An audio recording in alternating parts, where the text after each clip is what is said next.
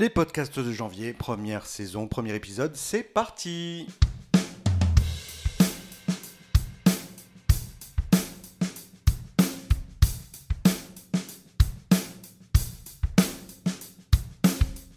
Bonjour à tous et bienvenue euh, à la toute première édition des podcasts de janvier, les actus à la com, euh, bien prononcé bien sûr, sinon euh, vous devinez bien ce que ça ferait.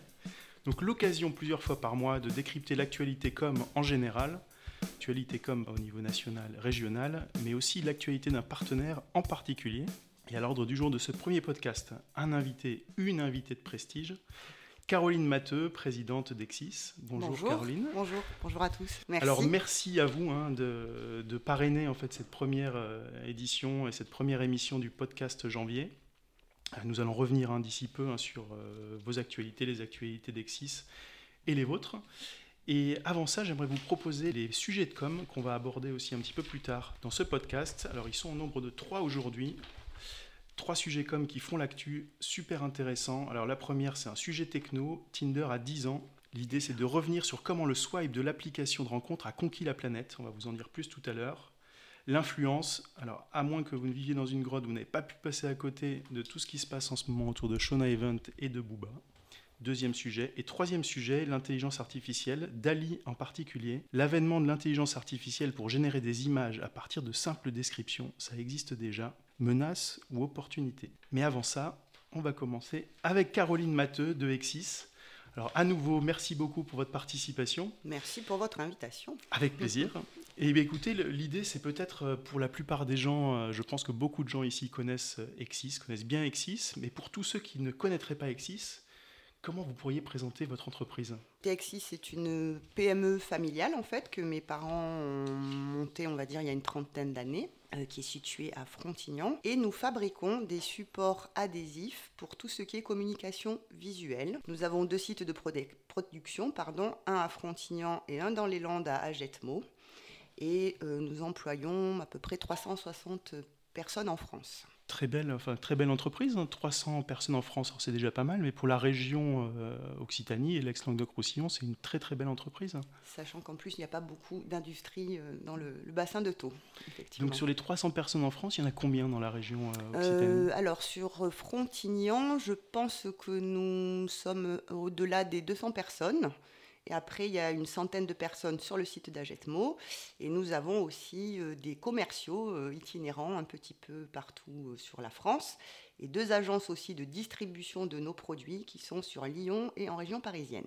Alors, vous, l'avez présenté dès le départ, donc Exis, société familiale. Alors, dites-nous-en un peu plus. Écoutez, il n'y avait pas de production d'adhésifs en France et c'est tout bêtement lors d'un repas qu'un monsieur, un ami de papa, lui a dit Mais pourquoi tu te lancerais pas euh, un peu dans, dans ce business? Sachant que, quand même, dans la société euh, dans laquelle travaillait papa à l'époque, qui était aussi une PME familiale, on était un petit peu euh, au fait de tout ce qui était induction quand même, mais par contre, c'est vrai que c'était vraiment une idée un peu jetée comme ça, une petite graine semée, on va dire, et qui, qui a poussé en définitive. Après, la vie a fait que papa, ça n'allait plus trop dans sa PME familiale. Donc, il a décidé de voler de ses propres ailes. Et c'est comme ça que Exis est né. Alors, au départ, ça s'appelait euh, Société Héroltaise d'art graphique. Ça veut dire donc, on appelait ça CHAG en acronyme. Mais par contre, euh, quand on a commencé à faire du business à l'export, effectivement, il a fallu qu'on change. Société Héroltaise d'art graphique, ça allait bien, mais CHAG, ça ne le faisait pas.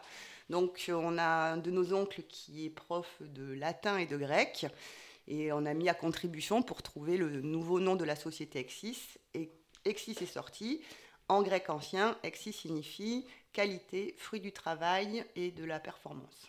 Et de l'expérience, excusez-moi. Toutes les valeurs, enfin des belles valeurs de l'entreprise dans, dans un acronyme. Et c'est vrai que ben, depuis 30 ans, le nom euh, pour l'instant est toujours, on va dire, d'actualité. On, est, on essaye en tout cas. Donc vous dites 30 ans justement, donc l'entreprise un peu finalement. Plus, hein, c'était 89, voilà, j'arrondis un petit peu. C'est ça, donc entreprise familiale, mais finalement pas si ancienne que ça. 89, c'est une petite trentaine d'années, c'était hier, tout à fait. C'était hier, oui, tout à fait. Et les parents donc ont pris leur retraite aussi. Euh, donc papa, c'était en 2017, maman un peu plus tard. Donc papa était aussi un peu homme orchestre, hein. il était sur le développement des produits, sur la production, sur la commercialisation, ça c'était au tout départ. Maman euh, a rejoint aussi l'équipe pour s'occuper de tout ce qui était RH, hein, parce que ça c'est quand même euh, une grosse mission de l'entreprise, hein, RH et euh, capital humain. Donc ils ont pris leur retraite et avec Clément, mon, jeune frère, on a décidé de continuer cette belle aventure. Voilà, donc Clément gère plutôt lui tout ce qui est communication, marketing. Donc c'est quand même euh, les éléments aussi qui poussent un peu pour tout ce qui est digitalisation euh, chez Exis. Et moi maintenant, je travaille sur la division industrielle. D'accord. 30 ans, j'en parlais tout à l'heure, c'est vrai que finalement, alors c'est beaucoup et peu à la fois. Mhm. Comment vous expliquez la réussite d'Exis, euh, donc passer d'une création d'entreprise à une multinationale, hein, d'une certaine manière, qui fait 60% de son chiffre d'affaires à l'export, 120 millions de, chiffre d'affaires global, 450 salariés dans le monde. C'est une superbe réussite. Donc, comment vous l'expliquez, vous, aujourd'hui, euh, Caroline, en tant que fille du, du, PDG ben, comme vous, l'évoquiez tout à l'heure, c'est vrai que ben, les, valeurs que, que l'on porte chez Exis n'ont pas changé. Le capital humain a une grosse dimension euh, dans, l'évolution de, l'entreprise. Et c'est quand même euh, une entreprise, c'est quand même. Alors il y a des produits, mais il y a, beaucoup euh, d'hommes et de femmes derrière.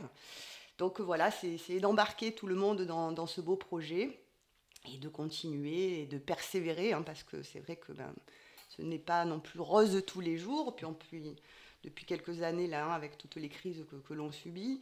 Euh, mais, mais on continue. oui, parce que Exis, donc c'est, on parlait du film adhésif bien sûr, mais il n'y a pas que le film adhésif. Non, il n'y a pas que le film adhésif. C'est vrai qu'on s'est diversifié et ça on a bien fait avec le temps. Euh, donc au départ, des films destinés à tout ce qui était communication plutôt visuelle. Donc nos clients sont des peintres en lettres et des enseignistes. Nous, on ne fabrique que des rouleaux et ce sont nos clients qui transforment donc euh, nos produits. Ensuite, on a donc diversifié parce que c'est vrai que Michel Matteux pense à juste titre qu'il ne faut pas mettre tous les œufs dans le même panier. Donc après, on a essayé aussi de toucher des domaines euh, industriels, on va dire. Donc il y a un gros travail qui a été fait et qui est encore fait pour le développement de supports pour le matériel roulant, tout ce qui est euh, donc RATP, SNCF. Donc, oui, je crois que vous faites le covering du métro de Londres, notamment, exactement. et des TGV. Et des TGV en France, et de la RATP aussi en France, sachant que chaque produit a aussi un peu ses normes, hein, euh, donc euh, en termes de feu, fumée. Donc il faut vraiment travailler ben, chaque produit en fonction des, des demandes des, des, des, produits, des pays. Pardon. Après, dernier aussi département, enfin il y en a plusieurs, mais il y a aussi euh, tout ce qui est protection de surface, notamment avec tout ce qui est automobile. Donc c'est un film là en ce moment qui a quand même assez le vent en poupe, qui a nécessité beaucoup de développement et aussi la construction de notre dernière ligne d'induction euh, sur Agetmo, qui est notre plus grosse machine, notre plus belle machine.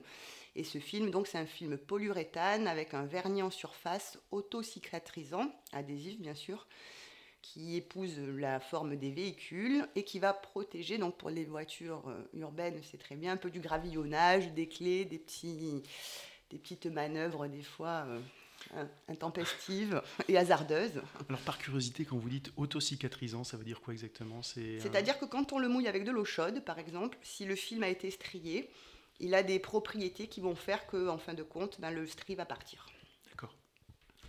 Donc c'est une des innovations déjà. Exactement, une des dernières et qui, reste en ce moment vraiment le, produit sur lequel on fait un peu la différence. Il y avait aussi une petite spécificité sur laquelle je voulais revenir, même si on ne va pas y passer beaucoup de temps. C'est Exis, c'est pas seulement des, des films adhésifs, c'est aussi une boisson. Oui, alors on a des différentes euh, filiales dont Exis Énergie. Alors souvent, quand vous parlez au moins de 30 ans d'Exis, c'est tout de suite la boisson, évidemment. Et donc euh, oui, ça c'est mon frère euh, qui a eu cette opportunité, euh, parce que mon frère fait aussi beaucoup de sport automobile. Et toujours le hasard des rencontres a fait qu'on a rencontré à l'époque un partenaire qui n'avait pas de distributeur en France. Après, cette société a disparu. Et nous, on a continué la distribution en changeant de nom. Au départ, ça s'appelait Kalachnikov, la, boisson, et après, c'est devenu Exis, Exis Énergie. Exactement. Ok. Euh, peut-être plus particulièrement aujourd'hui, donc merci pour cette présentation assez globale hein, de, de, la société. Euh, je crois que vous avez pas mal d'actualités en ce moment. En tout cas, nous, on en a repéré quelques-unes. Oui. Il y en a deux en particulier. hein. Vous allez nous dire si c'est deux actualités parlantes. Euh, alors, la première, c'est une actualité produit. Mhm. Euh, on a noté que vous aviez sorti un ruban adhésif bactéricine. Alors, je, je me demandais, ou on se demandait, si c'était un produit que vous aviez sorti avant le Covid, Oui. ou si c'était une conséquence peut-être de... Alors, au départ, c'était un produit qui était plutôt antimicrobien et qui évitait la prolifération de, certains euh, microbes. Donc, c'est euh, un, un support adhésif transparent que l'on peut coller sur des tables, des banques d'accueil, des poignées, enfin un peu partout, et qui en surface a donc une couche euh, et qui donc avec des sels d'argent et qui évite la propagation des, on va dire, bactéries. Et on l'a modifié avec l'actualité il y a quelques temps en le transformant un peu et qui évite aussi la prolifération de certaines souches donc du Covid qui malheureusement évolue aussi toujours un petit peu. Donc ces produits euh, ont bien fonctionné pendant la crise du Covid parce que les gens ont eu besoin de se sentir euh, protégés. Euh, ça n'empêche pas hein, quand même d'attraper le Covid, mais ça évite la pro- propagation des, euh, des virus. Donc, en fait, Exis, art graphique, mais aussi santé d'une certaine manière. Exactement. ouais, ouais. Par contre, pour l'instant, ça n'a pas été une réussite euh, quand même majeure, ce, ce film-là. Oui, en tout cas, c'est assez étonnant. euh, Enfin voilà, il nous a marqué. Je veux dire, en époque Covid, on se dit euh, finalement qu'il y a des petites originalités auxquelles on n'aurait pas Pure pensé. Zone, c'est la, la- la- la- la gamme Pure Zone. Ok. Alors ça, c'était la première actu. Et la seconde, euh, repérée euh, d'un article d'Hubert Vialat dans Les Échos, il y a un petit mois, Mmh. où vous annoncez une levée de fonds de 20 millions d'euros. Euh, Alors, une levée de fonds, c'est pas vraiment une levée de fonds, c'est-à-dire qu'on a, on a, euh, on a euh, donc contacté notre pool bancaire hein, qui nous suit depuis des années. Effectivement, et c'est par le biais de ce pool bancaire que nous allons financer un peu nos, nos projets futurs qui s'étalent là jusqu'à 2025, c'est-à-dire c'est agrandir le site de Frontignan. On a beaucoup plus de place à Agetmo. Et c'est vrai que le foncier sur Frontignan, ben, il y en a peu. Euh, voilà, mais on, là, on s'est, débrouillé. Heureusement, euh, on remercie aussi, outre notre pool bancaire, on remercie aussi ben, la mairie de Frontignan, l'aglo, euh, parce qu'on a pu trouver vraiment des vrais partenaires pour, pour nous aider en fait dans nos, dans notre, euh, nos extensions. Puis j'imagine que c'est un agrandissement qui va générer aussi un petit peu d'emploi. euh, Exactement. On va déjà revoir aussi nos flux, parce que c'est vrai qu'on a grossi un peu rapidement. Et là, donc, euh, nos flux sont pas optimum. On va construire aussi une ligne d'adhésivage supplémentaire sur Frontignan, ce qui fera qui portera au nombre de 4 le nombre de machines qu'on a à Frontignan et on en a deux sur Agetmo. Euh, voilà. Alors, justement, si, on peut un peu euh, rentrer plus sur la production, votre matière première, euh, c'est quoi en général? C'est euh, quel- type de film? Alors, il y a deux grandes familles. Il y a, donc, il y a des films que, l'on achète déjà tout faits, qui mesurent enfin, qui, voilà, 70 microns. C'est comme une feuille, des, des- rouleaux assez gros, mais pas, pas très épais, on va dire, qu'on achète déjà à la couleur. Et là-dessus, donc, on va déposer de l'adhésif et ce qu'on appelle le papier siliconé qu'on enlèvera quand on travaillera la matière et qu'on collera les lettres sur, euh, sur le panneau, notamment. C'est vrai que papa est d'origine basque, donc euh, il souffre toujours d'un gros désir d'indépendance. Et euh, il y avait aussi sur le marché des films, donc ces films calandrés que, que- que l'on achète et que l'on adhésive, donc sont pour des surfaces planes, nous pouvons aller jusqu'à des déformations en 2D. Par contre, maintenant, avec aussi la personnalisation, on peut voir, et souvent les, les hommes, ils sont assez sensibles, c'est des belles voitures aussi, avec des couleurs ou des effets un Oui. peu euh, incroyables. Donc c'est ce qu'on appelle le total covering. Et là, pour ce faire, il faut donc un film qui va épouser la carrosserie du véhicule, donc qui fonctionne en 3D. Et ça, c'est une technologie qui s'appelle du cast. Et c'est cette fabrication de cast qu'on a intégrée à l'usine, à Frontignan et à Agetmo.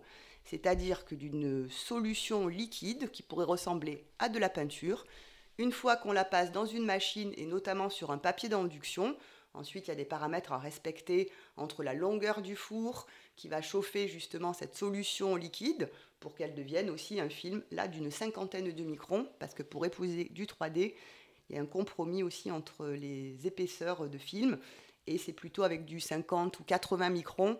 Donc on peut aussi faire du, des poses en, 3D. Mais du coup, vous imprimez aussi les, euh, films ou, euh, Alors, ce sont nos clients. Ce sont vos clients qui Oui, parce que dans tout ce qui est signalétique, on a deux grands départements, c'est-à-dire ce qu'on appelle la découpe assistée par ordinateur. Euh, donc, c'est des films colorés pour faire des enseignes. Et ensuite, on a des films d'impression numérique qui sont blancs. Et c'est donc là, en fait, en fonction de ce qu'on va imprimer en quadrille ou pas. Euh, et c'est aussi pour faire des enseignes. On peut faire du covering, mais ce sont deux, technologies, on va dire, un peu différentes. Voilà, et ça, c'est aussi, euh, ben, c'est vrai qu'il y a 30, 40 ans, on peut dire, les gens peignaient.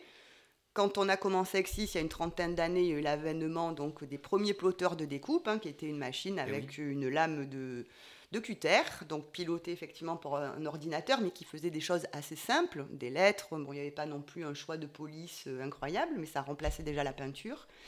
Et ensuite, dans les années, puisque moi c'est quand je suis rentrée un peu chez Exis, et ça a été ma première mission, c'était de développer donc une gamme de films imprimables, de supports imprimables pour tout ce qui était impression numérique. Et là, sur des modèles d'imprimantes, par exemple de bureau A4, sont sortis des imprimantes, on va dire en 1 mètre, maintenant 1 mètre 37, après, en très grand format, on peut aller jusqu'à 4 mètres hein, d'impression quand même. Mais ça, c'est pour faire essentiellement des bâches. Nous, on ne fait pas de support allant jusqu'à 4 mètres. On, peut, nous, on s'arrête déjà à 2 mètres, ce qui est pas mal. Mais le gros de la cavalerie est plutôt sur du 1 mètre 37. Voilà. C'est la, oui, c'est la norme des, euh, des traceurs. Et donc, c'est quelque chose qui, prend, qui, qui capture le jet d'encre J'imagine qu'il y a un traitement. Est-ce qu'il y a un traitement Corona sur ces films pour euh, Alors chez nous, effectivement, il y a un traitement euh, Corona souvent euh, pour soit enlever tout ce qui est électricité statique, parce que ça peut mettre de la poussière, donc ça, au niveau de l'impression, ça va, ça va gêner. Et aussi, on peut faire subir lors du process de fabrication des traitements Corona pour que les adhésifs tiennent encore mieux au support. Et donc, quand vous allez les enlever, notamment les enlevables, il ne faut pas que l'adhésif reste sur la surface sur laquelle vous avez forcément collé euh, votre support. C'est un peu agaçant. Il faut que quand vous enleviez votre support, l'adhésif euh, reste le moins possible. C'est vraiment très technique. C'est vraiment très technique. Une R&D euh, qui doit fonctionner à, ben, plein régime. Donc depuis, depuis toujours, c'est 2,5 à 3 de notre chiffre d'affaires qui est réinvesti dans notre laboratoire. Et on a entre le développement, la, conception des produits, une vingtaine, 25 personnes, je pense, qui travaillent, euh, qui travaillent là-dessus. Alors, pour ceux que ça intéresse, hein, nos auditeurs qui seraient passionnés par euh, les véhicules dont vous parliez tout à l'heure notamment, euh, il y a pas mal de vidéos sur votre compte Facebook et je crois qu'il y en a quelques-unes sur le site, donc je vous engage à les regarder, c'est assez sympa. c'est assez original de voir ça, hein. mm. c'est haute technologie. Est-ce qu'on peut parler du travail qu'on fait ensemble peut-être Donc on a eu ben, l'opportunité de se rencontrer euh, parce qu'on de temps en temps, pour se sentir un peu moins seul, on rencontre des sociétés euh, un peu de, de l'Occitanie ou du bassin de Thau. Et là notamment euh, une très jolie société qui est la société Carte Noire à la Vérune, notamment qui est très très avancée plus que nous, en tout cas sur ses process industriels, son organisation. Donc c'est toujours euh, un plaisir de la rencontrer parce qu'on apprend beaucoup de choses. Et lors de ces rencontres, on, échange pas mal. Donc Philippe Maillard a pu nous montrer donc sa, son application et ça match euh, avec ce qu'on cherchait depuis longtemps parce que je pense que dans beaucoup de sociétés, enfin je n'entends pas une seule société où peu, en tout cas dans l'industrie, hein, peut-être pas dans tout ce qui est euh, high-tech, où il y a toujours des problèmes de communication. Les cordonniers sont les plus mal chaussés. Hein. Oui. Également. Et ces problèmes un peu récurrents de communication, alors on a travaillé dessus, c'est vrai qu'on a mis des écrans dans les ateliers dans lesquels on parle des activités de la société, euh, des chiffres aussi euh, d'affaires, des chiffres dans notre lutte contre les rebuts par exemple. Bon, on est une société industrielle, on travaille en 3-8, en 4-8, on ne voit pas les équipes euh, tous les jours et tout, le temps. Donc on, on s'est dit à un moment donné, et puis en plus, là, on a commencé à initier notre travail hein, pour travailler sur l'application Exis ensemble. En parallèle, on a fait aussi une enquête de qualité de vie au travail mmh. et le sujet communication est l'un des sujets qui est encore ressorti. Donc je pense que ça, ça tombe à un point nommé et j'ai hâte qu'on puisse euh, la dispenser en tout cas dans l'usine, cette application. Mais ça va être euh, très rapide. Mais je sais. On, on- on arrive sur la fin C'est parfait. euh, ces jours-ci. Et oui, c'est une application qui permet euh, à tous les managers, quel que soit leur niveau, de communiquer soit euh, sur toute l'entreprise, soit sur une personne, son une groupe personne, de son travail. groupe de travail. Voilà. Et Exactement. notamment, c'est la communication souvent transversale qui était pas très bien perçue et qui pouvait être améliorée en interservice, Oui. j'ai envie de vous dire. Donc là, j'espère qu'on va vraiment euh, gagner en, en qualité, euh, en tout cas dans, dans nos échanges euh, au quotidien. Oui. On espère que ce sera votre feuille de chou, euh, euh, enfin la feuille de chou de tous les, tous les, tous les salariés en tout cas. Exactement. Comme interne, bien sûr, mais c'est aussi un outil de management pour les RH aussi. hein. Tout à fait. Euh, Tout à J'imagine que vous rencontrez, comme beaucoup de sociétés dans la région, comme nous en particulier, des problèmes de recrutement sur certains métiers ou euh, Alors, chez nous, c'est malheureusement pas nouveau, hein, en définitive. C'est vrai que je pense aussi euh, l'industrie, le 4-8, euh, ça fait pas, ça fait pas rêver. Par contre, c'est quand même un métier qui est quand même euh, alors que noble, Alors très que noble. c'est Mhm. noble, oui. Tout à Mhm. fait. Tout à fait, vraiment. Enfin, voilà, je suis admirative du rythme que peuvent avoir ces, ces personnes-là, ces collaborateurs. Mais euh, voilà, donc ça fait, ça fait quand même pas forcément rêver. Et à une époque, c'était plus sur des postes effectivement ouvriers qu'on pouvait avoir des difficultés de recrutement. Maintenant, c'est effectivement un peu à tout- tous les étages. Sachant qu'après, notre partie quand même support chez nous est quand même très stable. Voilà. Après, au niveau des opérateurs aussi, c'est un peu stable et on a quand même un turnover. euh, voilà. Et les choses se sont quand même aussi modifiées euh, depuis la crise sanitaire. C'est vrai qu'il y a de, de nouvelles règles qui sont rentrées euh, en jeu Et des comportements, et des comportements. Et- malheureusement. ou heureusement pour certains aussi. Aussi. mais c'est vrai que le savoir-faire euh, en usine est très important et, euh, et que c'est- c'est un vrai capital d'avoir des, du, du personnel qui connaît bien son, son outil de travail, et, etc. Parce que c'est exigeant et euh, Puis c'est un savoir-faire. Enfin, je vois là, en cas de coup dur, quand je vois ce qui se passe, alors après la crise sanitaire, crise un peu mondiale, euh, c'est quand même chouette de pouvoir maîtriser euh, des savoir-faire et des process et, et fabriquer des produits. Notamment, enfin, j'ai appris récemment qu'il n'y avait plus de production de doliprane en France. Ah. Waouh! Ah, Il y a beaucoup de choses qu'on a appris, hein, c'est vrai. J'ai envie de dire, voilà, en cas de conflit, quand même, le doliprane, euh, enfin, je trouve ça aberrant qu'on ne fabrique plus de doliprane euh, en France. tant qu'on a des pilules d'iode. Ne parle pas de malheur. Alors, euh, ta blague me fait réagir. Yann, je crois que je n'ai pas présenté, en dehors de Caroline, euh, les deux autres personnes qui sont avec nous dans cette pièce. Donc, il y a Yann Varenne, qui est manager de projet. Euh, C'est Monsieur Podcast chez Janvier qui a réalisé, euh, qui a préparé cette première émission. Membre de la team Geektator et donc première, en tout cas en première ligne pour poser des questions plus techniques euh, à, Caroline et intervenir tout à l'heure sur les sujets plus digitaux. Et Océane Lhomme, qui est responsable du pôle influence de l'agence Janvier toujours, et qui va nous accompagner sur la partie dans laquelle on arrive, sur tout ce qui est influence, etc. etc. Donc bonjour à tous les deux, et désolé de vous avoir oublié lors de la présentation de Caroline. Bonjour. Euh, C'est la première. pour terminer peut-être hein, sur cette partie euh, Exis, Mhm. euh, je- on a quand même des questions à vous poser aussi sur les, les challenges qu'ont représenté pour vous les nouveaux codes de communication des dernières années, notamment l'arrivée du digital. Alors, sur une société familiale, c'est d'autant plus marquant. J'imagine qu'on ne communique pas de la même manière en 1989 qu'en 2022. Tout à fait. Et peut-être pour vous en particulier, donc qui êtes aux manettes, euh, vous me disiez depuis 2017, euh, comment vous voyez ou comment vous utilisez la communication aujourd'hui ou les différents segments de communication pour trouver de nouveaux marchés, pour vous développer euh Hum, bah, c'est vrai que les réseaux sociaux, quand même, avec euh, un usage, euh, on va dire un bon usage, à bon escient, ça peut être, euh, ça peut être ben, super hein, pour cibler effectivement des personnes, pour aussi faire de la veille concurrentielle. Donc c'est vrai que là-dessus, on, est pas mal. et puis après, bon, c'est vrai que la, la crise sanitaire a quand même chez nous alors, il y avait des premiers pas qui avaient été faits hein, avec des lancements de RP. On a aussi, en ce moment, on est en train de changer aussi euh, de RP pour donner Bon un courage. peu plus. Oui, C'est- Dans une entreprise, ça représente quand même un sacré boulot. et- exactement, exactement, une certaine pression. Mm. Voilà, en ce moment, on n'a pas aussi malheureusement que ça à gérer. Mais c'est vrai que je pense que ça va nous rendre aussi beaucoup plus fluides et beaucoup plus agiles dans notre façon de travailler et justement transversale parce que ça évite d'avoir des choses un peu trop segmentées. On va avoir des workflows, là, chose qu'on n'avait pas forcément encore chez, chez, Exis. Donc on est en train de regarder tout, ça de, très près. C'est vrai que nos équipes marketing et nos équipes commerciales nous poussent aussi hein, dans ce grand pas. Alors on a aussi tout ce qui est dématérialisation de factures auprès de, de nos clients et avec nos fournisseurs. Euh, on tend vers une culture zéro papier. Alors il y a des gens qui sont beaucoup plus avancés euh, dans ce domaine que d'autres, mais en tout cas c'est un target qu'on s'est mis plutôt sur du court terme. Beau challenge. Exactement, exactement. Et ensuite, lors de la crise quand même sanitaire, on a disposé de tous les moyens pour rester quand même très tous en contact. Ça a été quand même aussi euh, entre les Teams. Enfin, ça, c'est des outils mm. qu'on, pour l'instant, on maîtrisait pas tant que ça. Moi, je l'ai vu aussi euh, avec l'école de, Jules, qui était à l'époque en CE2. Ils ont mis en place tout de suite des classes virtuelles. Là-dessus mm-hmm. aussi, ils ont été excessivement euh, agiles.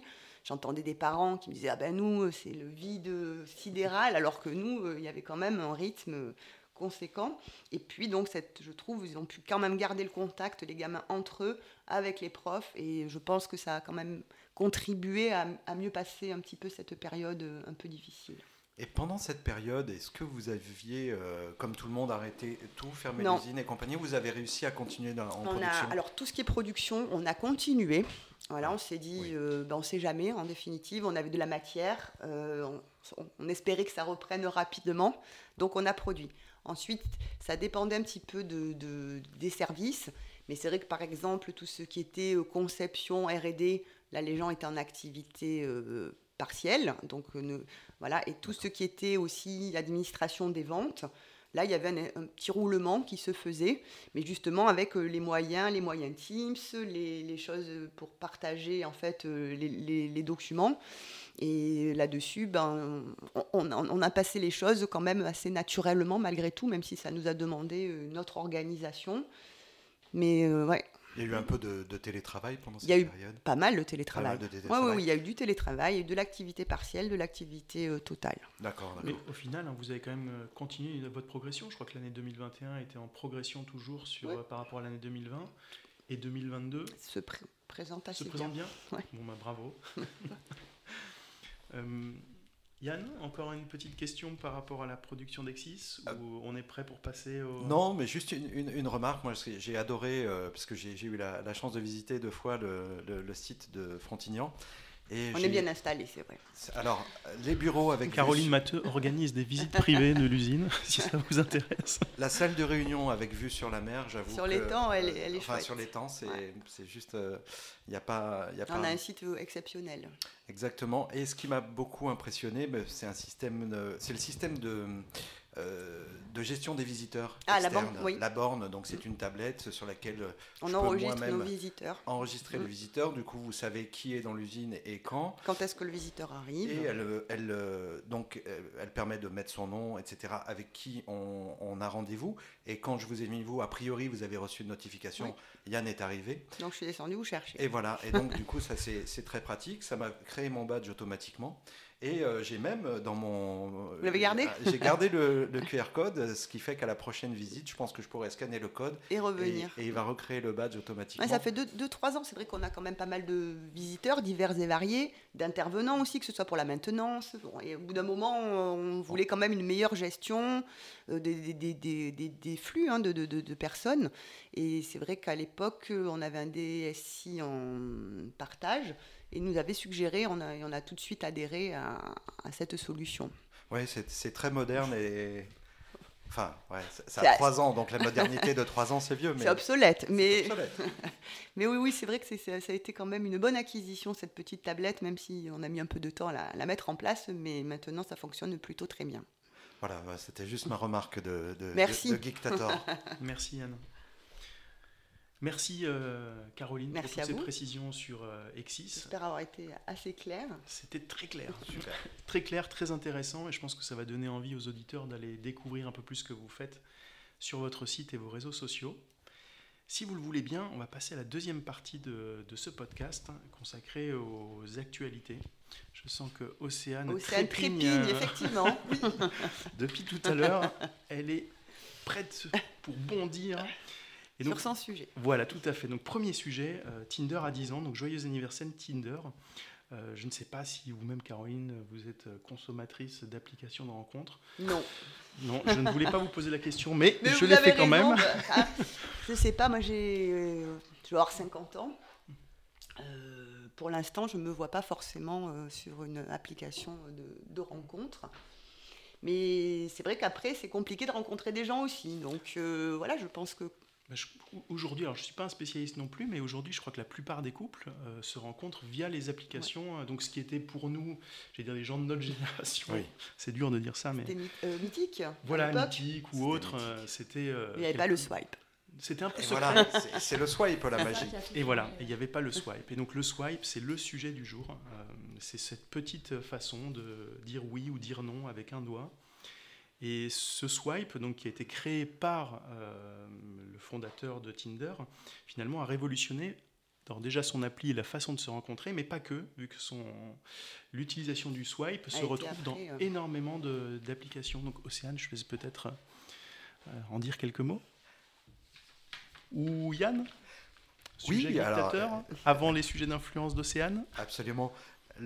L'histoire du swipe, elle est, euh, elle est assez rigolote, puisque c'est un des fondateurs qui, euh, un matin au sortir de la douche, avait beaucoup de buée sur, sur, mhm. son, sur sa, son miroir. Et il réfléchissait tout en, à, son, à son interface graphique. Et pour se voir, évidemment, il a avec la main euh, fait un geste pour euh, enlever la buée mhm. d'un côté et ensuite il l'a refait de l'autre. Et il s'est dit mais c'est mm, d'une certaine façon c'est assez marrant. On pourrait reproduire cette, euh, cette idée là sur parce que cette interface finalement n'existait pas. Ils l'ont vraiment inventée. Et in fine on, on, se rend compte que du coup elle est elle est un peu passée dans le domaine public d'une certaine façon, puisque au départ c'était pour à droite je sélectionne la personne et si les deux font ce geste, alors ça fait un match. Et donc, du coup. Euh, tout est fait pour. Euh, toute la rencontre vivre est possible. heureux et avoir plein d'enfants. et, c'est fini, fin de l'histoire. Et puis à gauche. 70 euh, eh ben milliards de matchs hein, depuis le début de l'application, ce qui fait quand même pas mal. Hein. Ouais, ça veut dire qu'il y a beaucoup plus de matchs que, de, que d'humains, donc ça, ça, pose des questions sur la fidélité.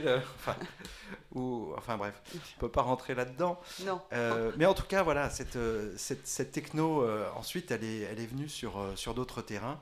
Et maintenant, on se rend compte que... Alors, moi, je l'ai utilisé souvent, je l'ai trouvé très pratique sur une application euh, vous savez, euh, vous avez beaucoup de contacts sur vos téléphones euh, dans, vos carnets d'adresses. Mhm. Ça s'accumule et on se retrouve avec des centaines, etc. Et, ben, il y avait et parfois des doublons. Et parfois des doublons. Et là, il y avait une petite application que j'avais trouvée, que j'ai utilisée un jour pour faire le cleaning et qui était basée sur ce même principe. Ah. C'est-à-dire que défiler. tous les contacts arrivaient.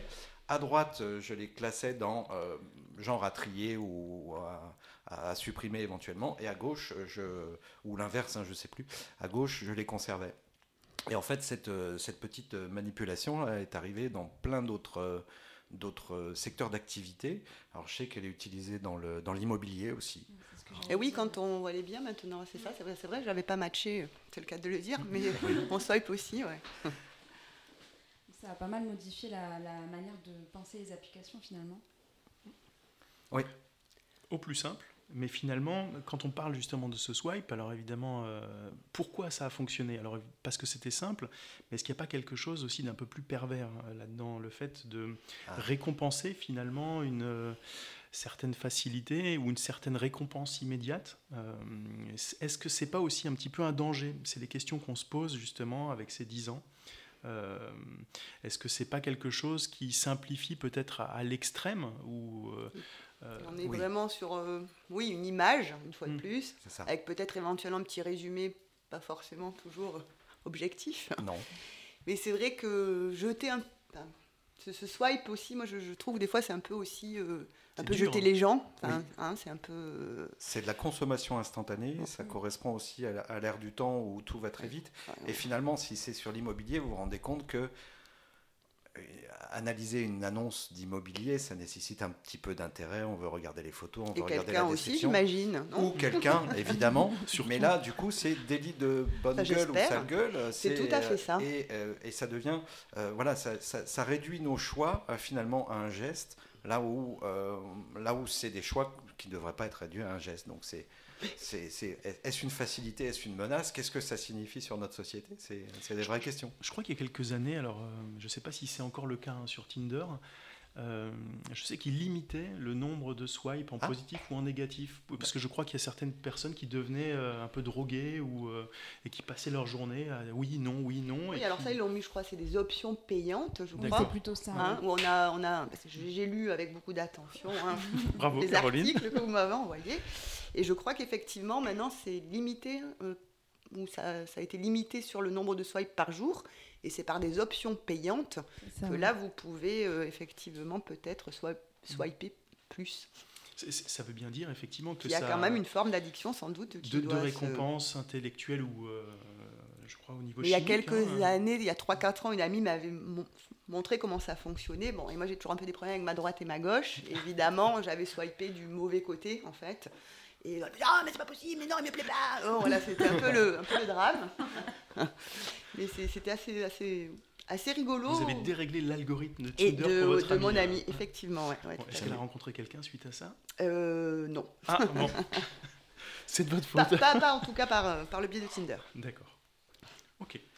Euh, donc voilà, Ti- Tinder, euh, révolution il y a quelques années dans, dans le secteur. Donc on parlait tout à l'heure des différents domaines d'activité dans lesquels c'est utilisé. Donc l'immobilier, mais pas que. hein, euh, les amateurs de livres avec Clerbe, de danse avec Dansaton, Ah. déco, inspiration. C'est aussi dans le domaine plus récemment des crypto-monnaies et comparaison de programmes politiques comme Elise. Donc on retrouve finalement ce swipe partout. Mais est-ce que Tinder l'a eu. euh, il, a déposé le swipe ou pas du tout? C'est difficile de, de- de vraiment déposer une interface graphique parce que euh, finalement il n'y a pas d'invention. On utilise euh, du code euh, existant pour, Ah, pour projeter une idée. Je ne sais pas si ça aurait été brevetable euh, ou pas. D'accord. Euh, je ne sais pas s'ils avaient pensé au départ que ça, Ça allait révolutionner à ce s'appliquer à- point. voilà. euh, ouais.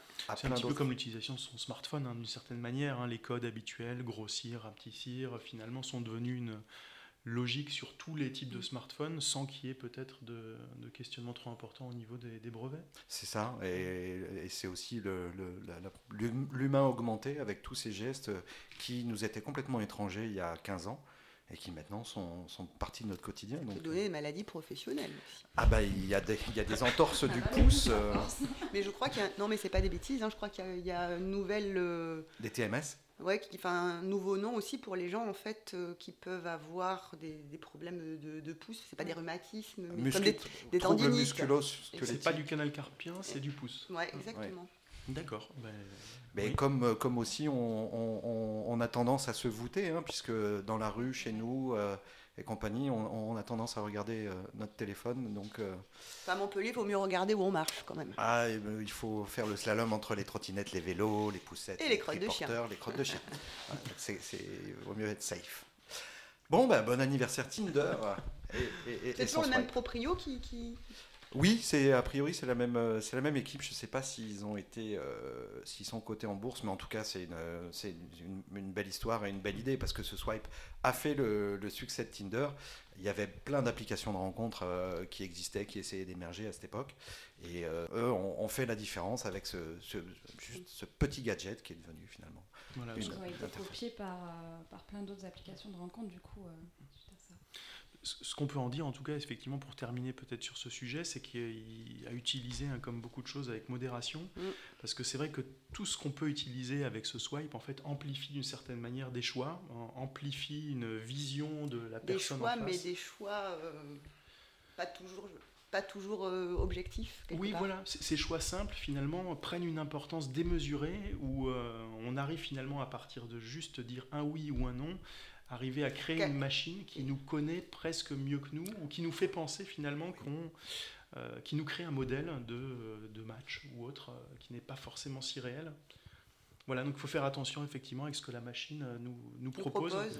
Ouais, on va Faut y arriver tout à l'heure avec l'intelligence Il artificielle. faut bien aussi, se dire hein, que voilà, il y, a des- il y a- il y a des bébés qui sont certainement nés d'un d'un swipe. Tout à fait. si on se projette, c'est c'est assez fou. Il Voilà, y a des donc- bébés qui savent swiper. ah oui, c'est ça. Donc de très jeunes enfants, effectivement. Ouais, ce qu'on peut dire en tout cas, c'était bah, une révolution. hein, donc euh, bravo hein, pour la- cette entreprise hein, qui est euh, très belle idée, mais qui, comme toute bonne idée, en fait, doit être un peu maîtrisée quand elle génère des effets de bord qui peuvent être. euh, Pervers. voilà, tout à fait. Merci euh, Yann pour ce super sujet sur Tinder ou Océane finalement, je ne sais plus qui c'est qui l'avait Ouais, cherché. C'est C'est un Océane, travail qui est, collaboratif. c'est Océane qui utilise beaucoup Tinder. Non, Ou le swipe. mais qui swipe. Eh ben, justement, Océane, euh, on va tomber sur le deuxième, euh, deuxième sujet. Euh, là, je pense que c'est pour toi. C'est un sujet de pure influence. Euh, c'est toute l'actualité autour de Shona Evans et de la plainte de Booba. Euh, on en entend parler partout. Alors, c'est vrai que moi, c'est pas un sujet qui me passionne non plus, mais je pense que ça dénote quand même quelque chose d'assez important dans le monde de l'influence aujourd'hui, dont on entend parler. euh, Marketing digital. oui, voilà, à corps et à cri, à tort ou à raison sur certaines choses, mais en tout cas c'est très particulier et ben, j'aimerais que tu puisses nous présenter un petit peu tout ça, Océane, sur euh, ce qui se passe avec l'influence, ou en tout cas quel est le, le problème derrière Shona Evans aujourd'hui.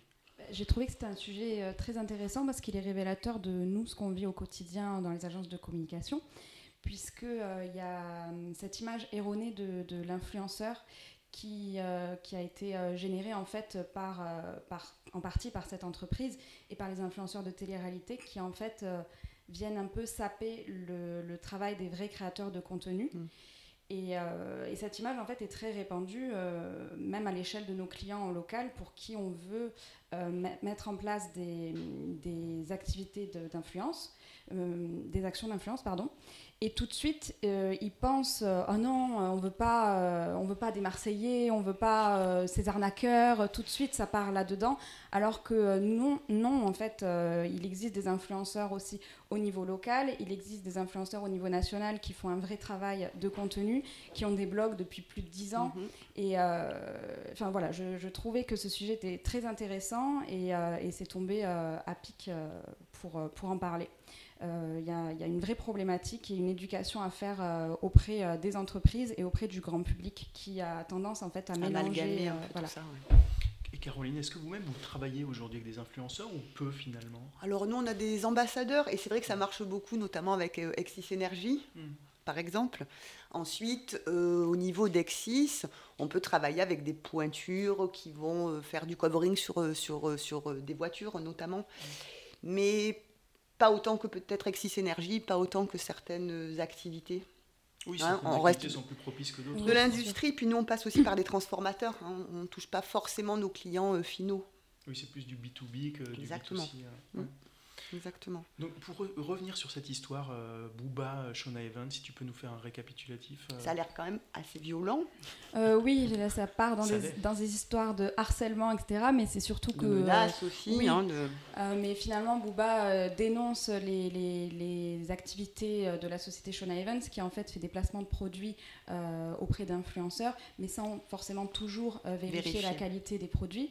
Ce qui fait que les, les- les acheteurs, qui sont souvent euh, des adolescents, euh, se retrouvent euh, ben, en fait arnaqués avec des produits peu qualitatifs, euh, ou alors ils ne reçoivent jamais leurs commandes, ou bien euh, c'est des produits de dropshipping euh, qui coûtent 2 euros sur AliExpress et revendus 50 euros. Notamment, il y avait un exemple pour une montre connectée, Oui, La Euh, fameuse. la fameuse, où en gros, pour 30 balles, vous pouviez avoir euh, une montre Apple, si on ça, les écoute, ouais, c'est ouais. Et puis Alors même, euh, justement, il y a la, la vente de contrefaçon, ils font la promotion de, de- de sacs de luxe euh, à 30 euros, euh, voilà. Donc il y a toute cette, cette problématique euh, qui a été euh, mise en avant aussi dans un reportage qui est sorti vu, il y a ouais. deux, trois semaines. Mm. Donc voilà, ça avait fait une, une grosse polémique. Alors quand même, elle elle s'était pas démontée et elle a répondu quand même, hein, parce par que rapport je à crois que c'était agences, euh, Cash Investigation, enfin, qui, qui vont quand même relativement fort. Alors après, hein, le répondre. ouais. discours est rondement mené, mais en tout cas, euh, elle n'a pas fait euh, l'autruche euh, Oui. non, non plus. Peut-être que ça combat, va. hein, ouais. Ça va lui permettre de faire un peu de, de vide. J'ai l'impression que là, ils sont voilà, sur le- un peu le haut. euh, et je pense que ça peut taper peut-être tout azimut, justement, euh, le- les demandes qu'ils font. Mais peut-être ça va leur permettre aussi euh, d'avoir un vrai métier d'influence euh, dans le plutôt bon sens du terme. Ça pose vraiment la question de la réglementation de ce métier qui aujourd'hui part un petit peu euh, dans tous les sens. Même au niveau des tarifs, on peut se retrouver euh, avec des partenariats euh, qui vont du simple au double. Et on, Il on aura a même- tendance à s'y perdre et on Ouais. comprend que les clients s'y perdent parce que euh, ça évolue très vite et, et ça c'est pas cadré. Et c'est souvent pas annoncé en fait. On, Mm. on nous vend un produit, on se doute si on réfléchit un minimum, mais pense que la plupart des gens qui ne font pas cet effort intellectuel peuvent, euh, si c'est pas indiqué que c'est un partenariat payant ou une publicité, Mm.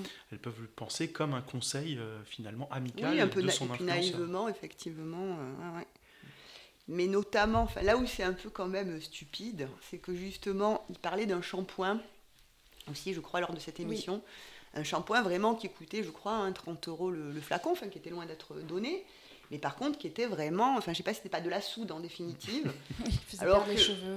Hein, non, mais voilà, C'est vraiment. des- usage unique en fait. Bah, voilà, après vous êtes chauve. Plus de poux, ça c'est peut-être pas mal. Mais, mais par contre, je voilà, je, je comprends pas que les gens, à un moment donné, ils fassent pas une formulation avec, euh, je sais pas, du lait d'amande, ou enfin, pas, pas très coûteux, mais en tout cas qui, qui, qui, qui fasse en sorte que les gens ne, ne perdent pas les cheveux et qu'on vende pas vraiment quelque chose de, de- de dangereux, Ouais. Quelque part. Peut-être qu'aujourd'hui, c'est vrai qu'on est à l'aube de. Alors, c'est vrai que ce métier est neuf, hein, l'influence est relativement euh, nouveau dans le, dans le paysage ou dans la communication aujourd'hui, euh, un peu partout. On est à, à- à l'aube, effectivement, d'un moment où je pense qu'on en entend un peu moins parler déjà de cette histoire. Le temps médiatique est passé, ou est en train de Bah, c'est passer. le principe aussi. Tout à euh, fait. Et je pense que le, plan juridique, maintenant, va prendre le pas. Et on va arriver, effectivement, à mon avis, sur, une, euh, sur un encadrement un peu plus fort, avec euh, des, des lois qui vont sortir dans les prochains mois, ce qui sera, à mon avis, une bonne chose. Océane, je pense que tu partages cette analyse? Oui, oui, tout à fait, oui. Ce qui est intéressant, c'est que le, le métier d'influenceur, il, a commencé avec euh, des grands influenceurs, youtubeurs et compagnie qui faisaient des millions de vues, mais ensuite il s'est développé au niveau local. Et c'est ce qui est intéressant aujourd'hui. C'est euh, peut-être pour ça qu'il faut justement un peu plus réglementer et un peu plus savoir de, donner de- des lettres de noblesse à ce métier. Parce que finalement, euh, on peut être influenceur national ou international avec des millions de vues, mais on peut être aussi un très bon influenceur euh, local Oui, pour un public local et euh, dans un domaine particulier. dans un domaine particulier ça se et ça aujourd'hui ça se valorise il y a, il y a une valeur sur le sur le marché et c'est vrai qu'à partir de quelques dizaines de milliers de followers sur sur les réseaux si on fait une, une thématique verticale tourisme cuisine etc ou locale euh, bah là c'est- on, on est très vite un influenceur euh, influent. Donc euh, il faut qu'on décrypte un petit peu ce métier. Et pour nous agence c'est aussi de l'éducation auprès de nos clients parce que Mm. et puis des cas d'usage parce que comme vous disiez tout à l'heure Caroline c'est sur du B2B comment le comment le faire? Au début l'internet sur du B2B c'était un petit peu ça n'existait pas. Et dans les années 2010 finalement on s'est rendu compte ouais. que le B2B industriel avait avait une raison d'être. Et là, je pense qu'il va y avoir aussi ça, c'est-à-dire qu'on va arriver à peut-être une maturité, des gens qui vont aller dans d'autres verticales et peut-être professionnels, euh, et pourquoi pas un influenceur sur, euh, sur le covering, parce que c'est un métier tellement technique, tellement euh, intéressant, avec tellement de R&D, de ramifications, du cas, de cas d'usage, que euh, finalement, il y aurait sa place pour quelqu'un qui présente ça Ah, à, à un public business. L'influence se développe de plus en plus sur LinkedIn, donc, donc euh, effectivement, on voit l'émergence euh, de, de l'influence B2B. Et un peu plus cadré, Ouais. effectivement. Tu, tu parlais tout à l'heure juste avant Yann de ce qu'on appelle nous les micro-influenceurs. C'est vrai qu'on les utilise beaucoup. Mm. Euh, on parlait tout à l'heure des Marseillais qui peuvent avoir des comptes Insta suivis par plusieurs millions, euh, voire beaucoup plus de, de followers. La micro-influence, nous, nous sert beaucoup plus et beaucoup plus conseillé pour nos clients parce que la plupart du temps, ils ont aussi un taux d'engagement et un taux de suivi qui est bien meilleur. Mm. Et donc finalement, on s'y retrouve. C'est peut-être Euh, toujours des choses peut-être un peu moins futiles aussi. tout à fait, mais en tout cas, on, on y trouve des intérêts qui sont multiples et des intérêts concrets pour nos clients. C'est vrai que faire une publicité noyée dans la masse à un public qui n'est pas forcément le bon, euh, quand on fait un peu plus de recherche sur des micro-influenceurs, euh, voilà, ça marche mieux et nos clients s'y retrouvent beaucoup. Mais c'est vrai qu'aussi, je trouve, pour euh, des jeunes générations, alors maintenant, le problème, c'est que tout le monde voudrait presque être influenceur et vivre à Dubaï. Mais par contre, moi qui suis quand même euh, sur Instagram, alors je suis très contente d'avoir découvert quand même les réseaux sociaux et tout ce, tout ce milieu à 40 ans, parce que voilà, ma vie, enfin, n'est pas déjà faite, mais en tout cas, euh, mes opinions, et je pense. Donc c'est quand même, euh, je trouve que ça peut donner aussi à des personnes qui peuvent avoir des talents, effectivement, d'être révélées euh, euh, comme ça et de pouvoir vivre de leur passion et de façon bien structurée et de façon, on va dire, honnête et loyale. Hein, ils le font vraiment avec leurs convictions euh, propres. Bon, et après, c'est vrai qu'il y a tout ce business, tout ce déballage. Parfois, quand je vois, je ne citerai pas de nom, Mais les fautes d'orthographe, s'il vous plaît, ça quand même, quand on est influenceur, je pense, quand on a une influence, il faut que quand même elle soit. Euh, peut-être me dire, ben, c'est pas important. Si, pour moi, c'est important. Quand euh, dans une phrase, je vois euh, quatre fautes d'orthographe énormes. Ah, ces personnes sont censées peut-être avoir des devoirs aussi à un moment donné. Hein, faire une grosse faute ou des grosses fautes quand on a des millions de personnes qui vont les lire, ça. Bah, ça nivelle un peu vers le bas, toujours pareil. Donc, euh, comme je trouve que globalement, il y a beaucoup de choses qui sont nivelées actuellement vers le bas, il faut que ça aussi, euh, ça, remonte un petit peu. Après, par contre, je vois des jeunes femmes. il y en a une que je suis, euh, c'est Kira Ferrani, une italienne. Hein, qui avait monté effectivement un blog, elle doit avoir 33 ans cette fille maintenant, enfin il y a peut-être une dizaine d'années, qui s'appelait The Blonde Salade en fait, quoi et qui était donc c'était des looks hein, essentiellement hmm. et là qui a monté vraiment un empire je crois que sa fortune est estimée à plus de 35 millions euh, d'euros et qui vend euh, des fringues, des, des, des choses là-dessus, bon, qui est mise aussi, par contre, euh, on la voit vivre ses enfants, son bébé, son accouchement, ça c'est après, chacun ses limites. Mais par contre, ça a permis quand même à des personnes qui n'étaient pas forcément issues de, de, grandes familles de pouvoir, euh, de pouvoir euh, voilà, décider de leur, de, leur vie et d'avoir quand même ce, ce, pouvoir mhm. d'influence. Quand, quand euh, c'est bien fait, ben, je trouve que ça, ça, peut être vraiment très très chouette. Peut-être petite Mais il y a peu d'élus. Oui, oui, bien sûr. Hein. Petite minute promotionnelle hein, pour les comptes bien faits.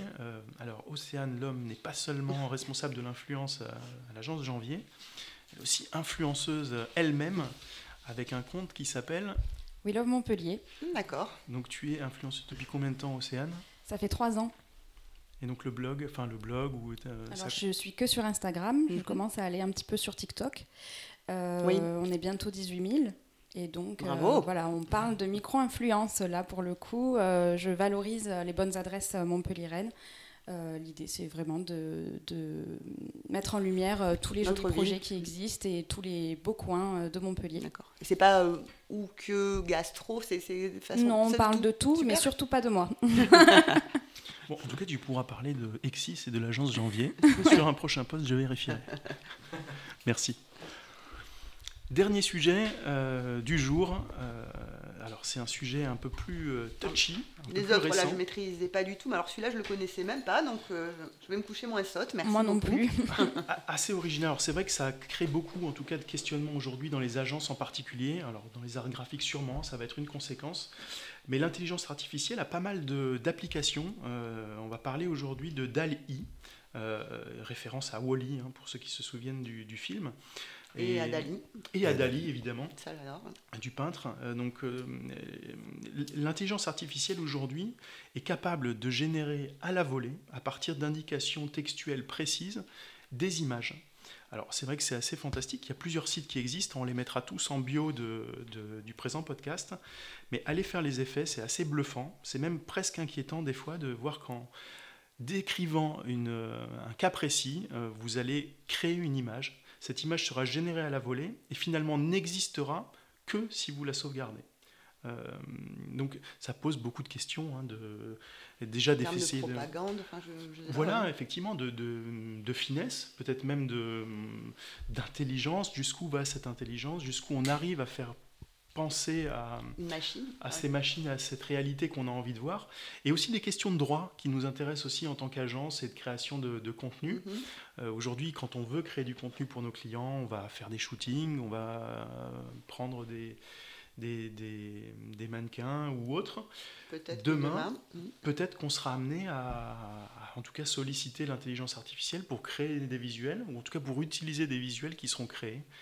Quid de, ces droits-là? Est-ce qu'on pourra les utiliser? Est-ce qu'on ne pourra pas? Est-ce qu'ils appartiennent à quelqu'un? Est-ce qu'ils seront bloqués quelque part? C'est assez étonnant en tout cas, et c'est un sujet qu'on voulait aborder avec vous, Caroline, mais ensemble. Donc, je ne sais pas ce que ça interpelle chez vous, euh, ce genre de, de, nouveautés. Alors pour des gens qui ne sont pas forcément très créatifs comme moi, c'est vrai que ça peut être euh, quand même rigolo, même pour, je pense, un public assez jeune, ça peut être quand même assez sympathique. Après, c'est toujours pareil. Moi, ce, genre d'intelligence artificielle, ces algorithmes, pour moi, c'est euh, avec parcimonie et bon escient, en définitive. Parce qu'à un moment, je trouve qu'au final, ça nous catalogue quand même aussi euh, pas mal, ou ça peut orienter en tout cas euh, nos, nos goûts, enfin, notre façon de penser, au bout d'un moment, et on peut devenir peut-être facilement, je sais pas, des moutons. Je- je sais Et puis ça peut tuer une certaine créativité aussi. une vraie finalement, créativité, hein. effectivement, ouais. Est-ce que ça va la, la tuer ou l'émuler? En tout cas, euh, L'avenir nous le dira. Voilà. Quand on en a, il y a effectivement plein de, de systèmes qui sont sortis récemment et euh, Dali euh, était euh, un de ceux les plus prometteurs, mais il était limité à, sur invitation. Donc j'ai eu la chance de, de bénéficier, d'une invitation. Et je dois avouer que le, du moment où j'ai eu accès à, à ce programme, j'avais un peu l'impression de revivre ce que j'avais vécu lorsque j'avais eu Google Earth la première fois. D'accord. Quand Google Earth est sorti, j'ai dû passer la moitié de la nuit à revisiter le monde, euh, tous les endroits que, j'avais vus, ouais, des ouais, euh, des choses que je connaissais pas. Et encore, c'était dans sa version encore euh, 2D, donc euh, maintenant c'est encore plus fou. Les plans sont en 3D, etc. Mais et, et donc Dali, ça a été un peu ce, ce même principe. Alors il faut être en- anglophone évidemment parce que il faut faire des descriptions en anglais, Hmm. euh, ce qui est d'ailleurs très bien parce que ça, ça oblige finalement à avoir une phrase. euh, il faut que la phrase soit complète.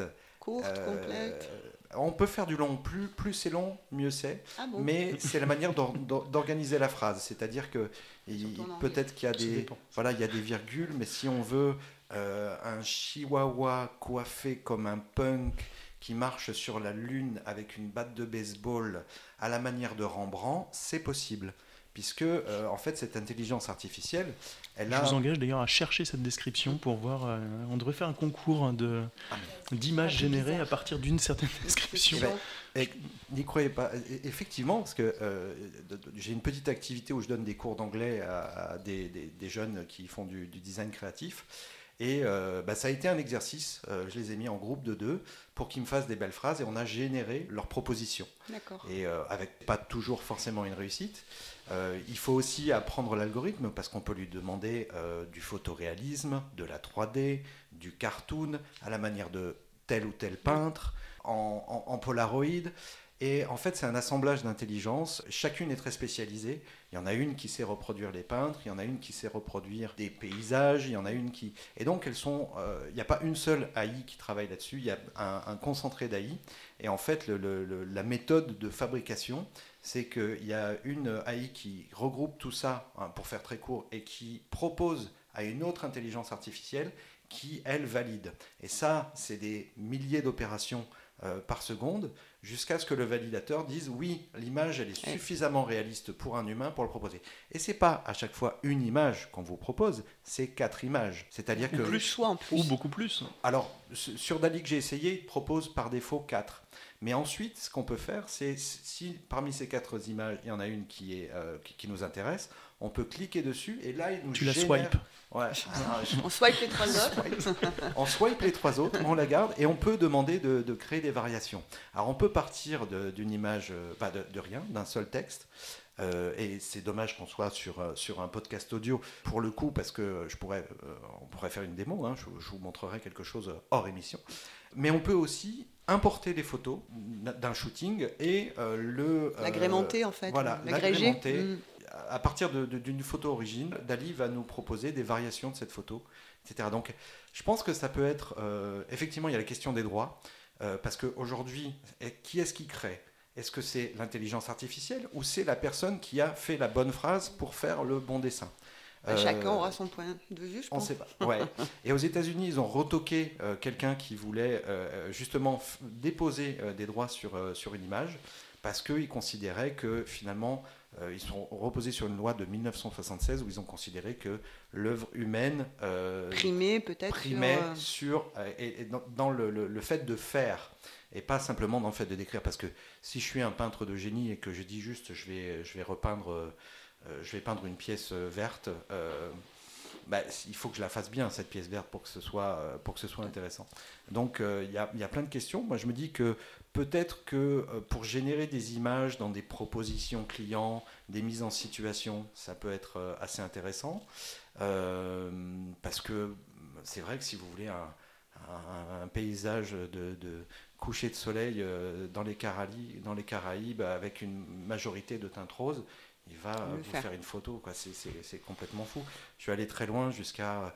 J'ai demandé à ma fille, elle m'a demandé de faire un capybara, c'est un petit animal, en cosmonaute avec une orange, sur la, une orange sur la tête, posée sur la tête sur la Lune m'a créé un capybara. Enfin bon, c'est sorti. C'est sorti et en plus il n'en a pas fait qu'un, quatre.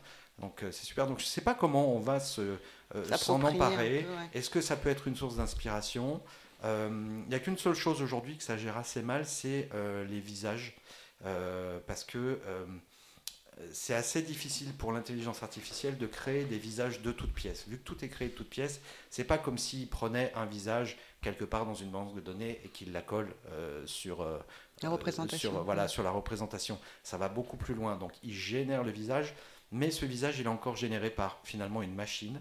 Et euh, il y a ce qu'on appelle la vallée de... La, vallée du bizarre, je sais, il y a un terme particulier là-dessus, mais c'est l'impression qu'on a quand on voit euh, un robot trop proche d'un humain. Euh, on aime bien les robots euh, robots, hein, mécaniques, etc., etc., les Terminators, tout ça, ou les petits robots comme celui que Elon Musk nous a présenté il y a quelques jours. Ça y est, il se lance dans le robot. Euh, mais quand un robot devient euh, trop humain, il y a quelque chose chez nous qui est, très dérangeant. C'est un syndrome Isaac Asimov, hein, quelque chose comme ça. C'est un peu comme ça. C'est la, vallée de l'étrange, voilà. Ça s'appelle la vallée de l'étrange. Et en fait, cette, vallée de l'étrange, c'est une sorte de courbe qui dit que un robot, euh, plus il devient humain d'une certaine manière, on, on, a un taux d'acceptation dans un premier temps, mais ensuite, quand on se rapproche trop, là, euh, il y a, un, fossé. un fossé qui se gère, et là, on passe en mode répulsion parce que euh, notre cerveau reptilien a, du mal à accepter l'image, parce qu'un robot, euh, même bien fait, on, a un peu l'impression d'un visage mort. Oui, puis pas trop d'affect. Et pas trop d'affect, et voilà. Alors que sur le robot qui a l'air d'un robot, comme dans les films de science-fiction, on a un petit peu d'empathie. Tiens, il essaye de nous imiter nos humains, mais quand ça va trop loin, c'est euh, un peu ça. Et, et, Dali, on est un peu dans ce, dans ce spectre-là. Euh, après, faut, dernière chose, c'est que ces intelligences artificielles, elles sont, euh, elles sont très différentes. Il y en a qui sont plus douées sur, certains, sur certaines thématiques. Il y en a qui sont très très fortes en heroic fantasy avec des scènes assez, assez folles. Il y en a d'autres qui seront plus douées dans la reproduction de, de styles de Donc euh, euh, elles sont concurrentes et en fait c'est une question de réglage puisqu'elles utilisent quand même des moteurs assez, assez communs, euh, mais les réglages ne sont pas les mêmes d'une plateforme à l'autre. Donc ça aussi c'est intéressant. Ce, qu'il faut surtout, hein, c'est vrai que les dangers, de, enfin les aspects qui sont à mon avis aussi assez dangereux en dehors de, des aspects créatifs ou autres, c'est aussi l'amplification que ça peut donner à certains, certaines connotations religieuses, de, de race ou autres. Mm on peut être amené à demander un personnage et finalement avoir un personnage qui correspond à un standard ou qui met un peu plus en avant un standard plutôt qu'un autre. Et c'est là où ça peut être risqué. Donc, ça peut déraper un peu. Ça peut déraper, donc il faut être hyper vigilant, à mon avis, là-dessus. à Tout ce que nous vend euh, l'intelligence artificielle, jamais oublier que ça reste une intelligence artificielle, mais que derrière, il peut y avoir aussi des intérêts. Euh, euh, de, créateurs ou d'autres, ou juste une amplification finalement d'un certain courant de pensée qui peut amener à des choses qui peuvent être un peu, euh, un peu, un peu flippant. Hein. Ça nous rappelle un petit peu à Cambridge Analytica, hein, mmh. qui a été le, un gros, une grosse problématique euh, bah, avant l'élection de Trump. C'était des, ah erreurs de codage hein, ou des, des, failles sur Facebook qui finalement ont permis l'utilisation massive de données, qui ont permis euh, à des équipes politiques d'ultra ciblées, donc de, des certains groupes, et finalement d'arriver à faire passer une élection en ne ciblant qu'un tout petit nombre de, de personnes. Donc faut faire attention, il faut en être conscient. Et Parcimonie et bon escient. Hein, Parcimonie et bon escient, il faut savoir que ces systèmes-là, ils sont euh, quand même modérés, c'est-à-dire qu'il y a des mots-clés qu'on ne peut pas mettre.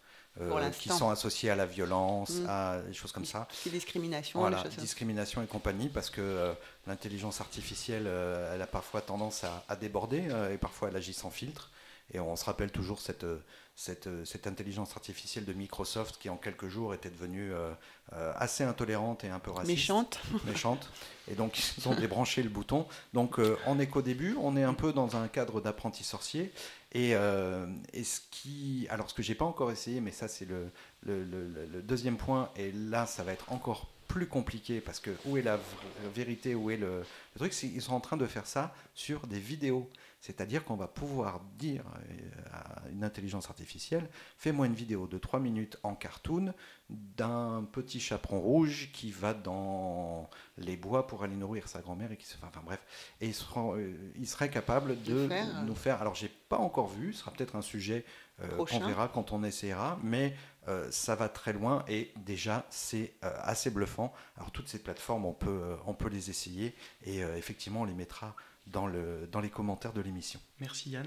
Merci. Merci. Merci Caroline Matteux. Eh bien, écoutez, euh, merci à tous hein, qui, euh, qui ont eu le courage ou qui avaient eu le courage en fait de nous suivre jusqu'au bout pour ce premier podcast de janvier, donc les actus à la com.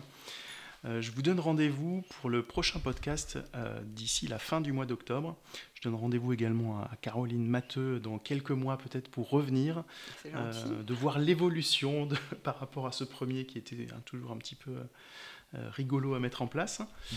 D'ici là, euh, merci à tous pour les commentaires que vous laisserez sur euh, la page Facebook. On va faire en sorte de vous noter donc sous euh, l'audio tous les sujets dont on a parlé aujourd'hui, toutes les références qui sont mentionnées, et puis après, faites-vous vous-même votre propre avis. On est à votre disposition si vous souhaitez en discuter.